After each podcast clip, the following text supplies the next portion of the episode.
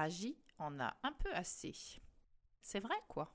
À quoi bon se tuer au travail pour découvrir chaque matin que des indélicates se sont servies sans rien demander? Parce que s'il y a bien quelque chose qu'on ne peut reprocher à Raji, c'est de manquer de cœur à l'ouvrage ou de se laisser vivre. De ce village de Jéricho, c'est probablement lui le plus touche-à-tout et le plus débrouillard. Et cela a toujours été. Du temps qu'il était nomade, il n'y avait pas meilleur cueilleur.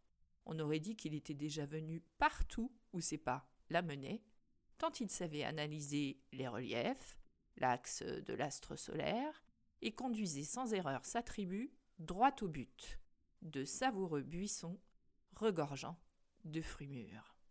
Sa sédentarité était d'ailleurs venue par accident.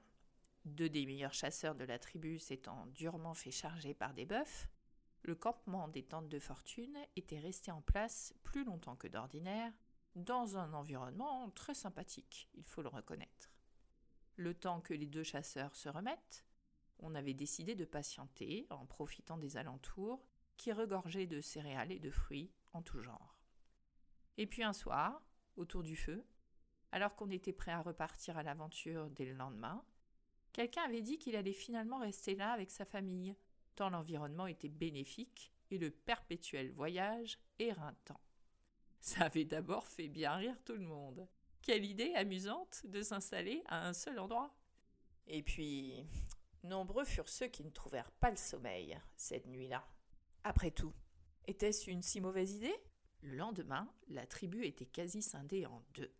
Raji, à son propre étonnement, prit le parti de tenter cette nouvelle aventure de rester, même si son regard était trouble en voyant la moitié de la tribu encore nomade se perdre à l'horizon. Mais pas de temps à perdre, il fallait s'organiser. Trouver le meilleur lieu au confluent des zones de chasse, de cueillette et de ces vastes étendues de blé et d'orge on y installa le nouveau campement, jusqu'à ce que l'un d'eux réalisa que si ces tentes de peau étaient top en temps de voyage, plus rien n'empêchait de construire quelque chose. Alors on s'acclimata aux pierres et aux torchis, et on monta des habitations sommaires mais bien solides et protectrices. Quand on réalisa que blé comme orge ne poussait pas toute l'année, on construisit alors des greniers pour entreposer les céréales récoltées à la fin de l'été bien content que chasseurs comme cueilleurs aient pu assurer la subsistance de la troupe en ce premier hiver. D'ailleurs, certains se découragèrent de cette disette passagère et reprirent sensément la route vers de plus verts pâtures. Raji, heureux de toutes les nouveautés de sa nouvelle vie, décida de rester. Gestion du feu, polissage des pierres, construction des habitations, domestication du mouton, Raji était sur tous les fronts et passait ses journées à parfaire ses connaissances ou chercher des solutions. Or là, il lui fallait une nouvelle solution. Les deux greniers du village étaient continuellement la proie de ces petites bêtes à moustaches et longue queue qui ne se gênaient pas pour se servir tout en avilissant ce qu'elles laissaient de leurs crottes malvenues. Ce sont d'ailleurs ces dernières qui avaient permis de comprendre ce qui se passait. Elles identifièrent facilement les voleuses invisibles. Car les vilaines œuvraient a priori quand l'homme dormait. Alors Raji eut l'idée de poster de nuit un garde dans chaque grenier pour faire la chasse aux souris.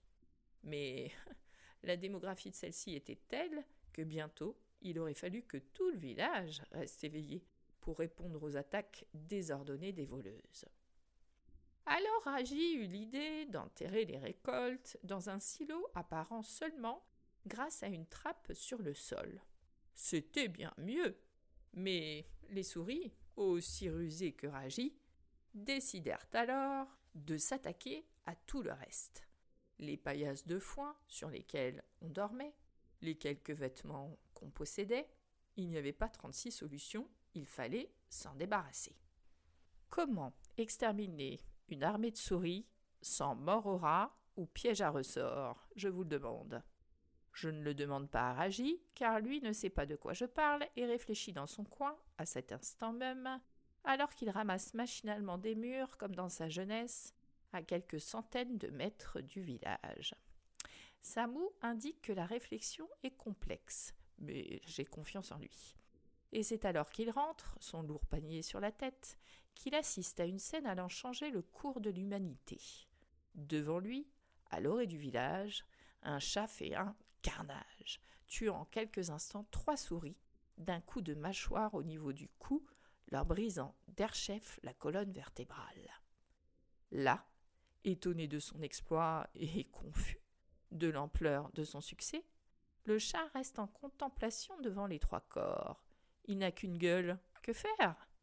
Il prend délicatement sa première victime et l'emmène dans un fourré proche, avant que de réitérer avec victime 2 et victime 3 et disparaître au regard.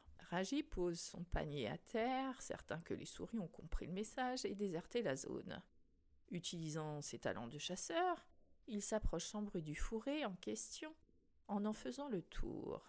Il découvre alors, dans un trou du feuillage, une jolie petite famille de félidés, principalement occupée à dépecer les rongeuses. Seul le chat chasseur, assis sur son postérieur, semble prendre conscience de la présence de Raji. Ses yeux semblent s'agrandir, fixant intensément Raji, comme pour le convaincre de ne pas approcher, sa gorge commençant à émettre des sons gutturaux, alertant ses quatre petits, qui ne savent plus où donner de l'attention. Même si Raji est statufié, le chat augmente ses menaces, crachant à présent avec violence. Raji se dit dans un premier temps qu'on pourrait probablement faire un bon ragoût avec les cinq animaux réunis. Il est comme ça, Raji. Tout le ramène à la nourriture dont la tribu a besoin.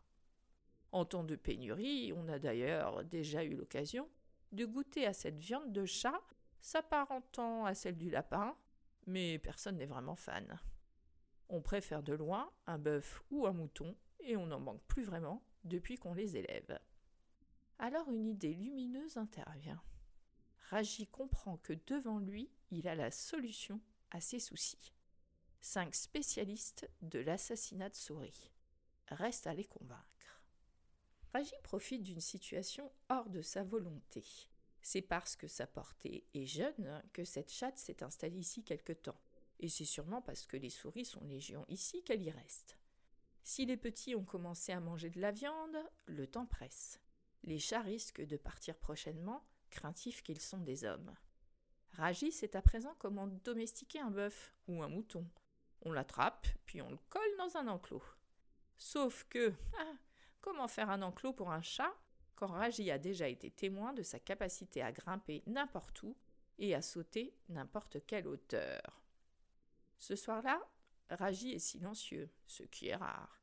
Il ne semble pas non plus écouter le récit des chasseurs, rentré bredouille aujourd'hui. Non, non, il est clairement ailleurs. Dans cet ailleurs, il échafaude les plans pour convaincre les chats de l'aider. L'idée est de leur donner envie de rester. Il y a la foison des souris, certes, mais Raji sait bien que ce n'est pas suffisant. Il faut convaincre les félins que les hommes peuvent également les aider d'une certaine façon. Alors Raji fait un truc incroyable. Il vole un morceau de bœuf dans la réserve cette nuit-là, comme pendant les trois semaines qui suivront. Oh, ce n'est pas pour son propre intérêt, hein? Non, non, ce serait mal le connaître. Mais comme il n'ose pas encore expliquer son plan aux autres, il préfère cette façon. Ce morceau de bœuf, il le coupe aussi finement que possible avec une pierre taillée afin de faire des bouts aussi petits que nécessaire pour que les chatons puissent les avaler sans risque. La première nuit, il pose la nourriture sur une pierre, à quelques mètres du fourré des chats, et s'en va. Le lendemain matin, il est tout content de découvrir qu'il n'en reste pas. Il poursuit et poursuit ses vols, ses découpages, ses offrandes, et les chats mangent, mangent et mangent. Le septième soir, il se positionne à dix mètres environ de la pierre et attend. Il faut trois heures de veille éreintante pour que le chat adulte finisse par atteindre la pierre, les yeux constamment sur Raji. De jour en jour, soit Raji se rapproche de la pierre, soit il rapproche la pierre du fourré, et au bout de trois semaines, la pierre touche le fourré et Raji touche la pierre. Oh, n'allez pas croire que Raji touche les chats dès la troisième semaine, ça non. Il lui faudra plus de deux mois pour ça. Et encore, le chat en question s'est fait prendre par surprise et a, a priori, détestaient ça. N'empêche que les chats n'ont pas déménagé, que les petits sont devenus eux aussi des guerriers, et que les souris ont sacrément morflé. Petit à petit, la colonie des chats a grandi et quasi éradiqué les souris. Elle s'est alors spécialisée dans les oiseaux, petits voleurs de grains également. Puis sont revenus les souris, puis les oiseaux, les souris et les oiseaux. Raji prenait aussi régulièrement le relais, avec un morceau de viande du village, pour rappeler aux chats qu'il pouvait compter sur les hommes. Et puis, à la troisième portée, issue de ce groupe initial, un chat a un jour quitté son fourré pour suivre Raji jusqu'à son habitation. Alors que ce dernier brossait de la main le poil du coquin, il l'a appelé Kadiska. Allez savoir pourquoi. Bonjour mes punaises Vous venez d'assister en direct à la domestication du chat, bande de petits vénards. Blague mise à part, il a existé un Raji ou une Raya, quelque part, qui a fait ami-ami avec les premiers chats, devenant domestiques et non plus sauvages. Jusqu'à 2004, la communauté internationale pensait que cette domestication des chats devait avoir eu lieu en Égypte antique. Nombre d'écrits et de preuves racontaient comment le chat avait eu une place exceptionnelle du temps des pharaons, alors même qu'on n'avait aucune autre preuve d'un rapprochement humain-chat auparavant. On était environ à 2000 avant l'ère commune, hein, c'était déjà pas mal lointain. En Égypte antique, il y avait cette déesse, Bastet, symbole de la fécondité et de l'amour maternel, portant une tête de chat, ce qui prouve assez la haute opinion qu'on devait avoir de l'espèce. Dans toutes les pyramides ayant été pillées à travers les âges, on a également retrouvé des momies de chats, momification qui était là encore une preuve de respect et d'amour. Cela n'empêchait pas que les chats, animaux sacrés certes, restent des chasseurs de souris bien pratiques. À la même époque, en Grèce, on utilise des furets ou des belettes parce qu'on n'a pas de chat. On pense que ce sont les Phéniciens, commerçants hors pair, qui auraient volé quelques chats au cours d'un passage en Égypte avant de les vendre à Athènes où Aristophane fait état d'un marché aux chats. Le chat domestique vient d'atteindre l'Europe, belette et furet, donc à bien se tenir. Les Romains, quant à eux, ne sont pas très fans de ce symbole de cette Égypte parfois jalousée, alors ils associent l'animal à la luxure, n'hésitant pas à appeler chatte une prostituée, tout comme son outil principal de travail. Du côté des pays islamiques, on réagit plutôt bien à l'arrivée du chat domestique étant donné que l'un de ses ancêtres a sauvé Mahomet d'une morsure de serpent. Mais en Europe chrétienne, on le rejette particulièrement au Moyen Âge.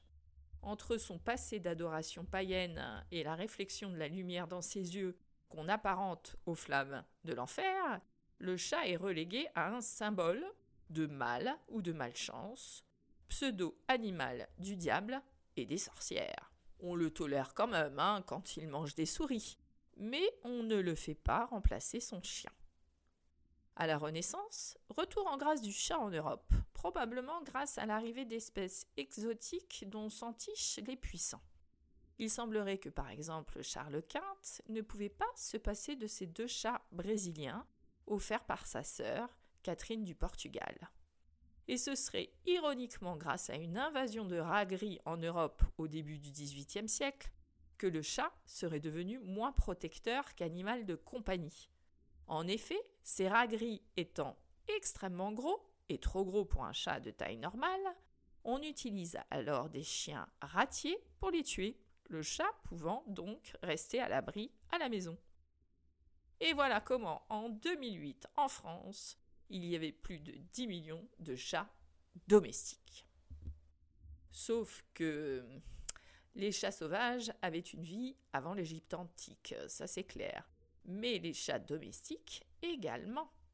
En 2004, on découvre à Chypre les restes d'un enfant du néolithique associé au reste d'un chat qu'on imagine du coup être le sien. Et ça a du sens. En effet, c'est aussi au néolithique que l'homme décide de se sédentariser et de commencer la culture et l'élevage. Or, Qui dit grenier à grains ou récolte dit souris. Et voilà pourquoi l'histoire de Raji.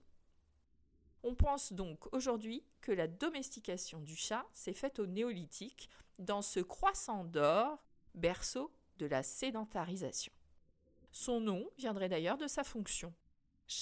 Viendrait du bas latin catus, issu lui du verbe catere, qui veut dire guetter. Et qui a observé un chat conviendra que le nom a été bien choisi. Car bien que domestiqué depuis des lustres, le chat ne semble pas réussir à oublier sa nature sauvage. Tout d'abord, il reste territorial.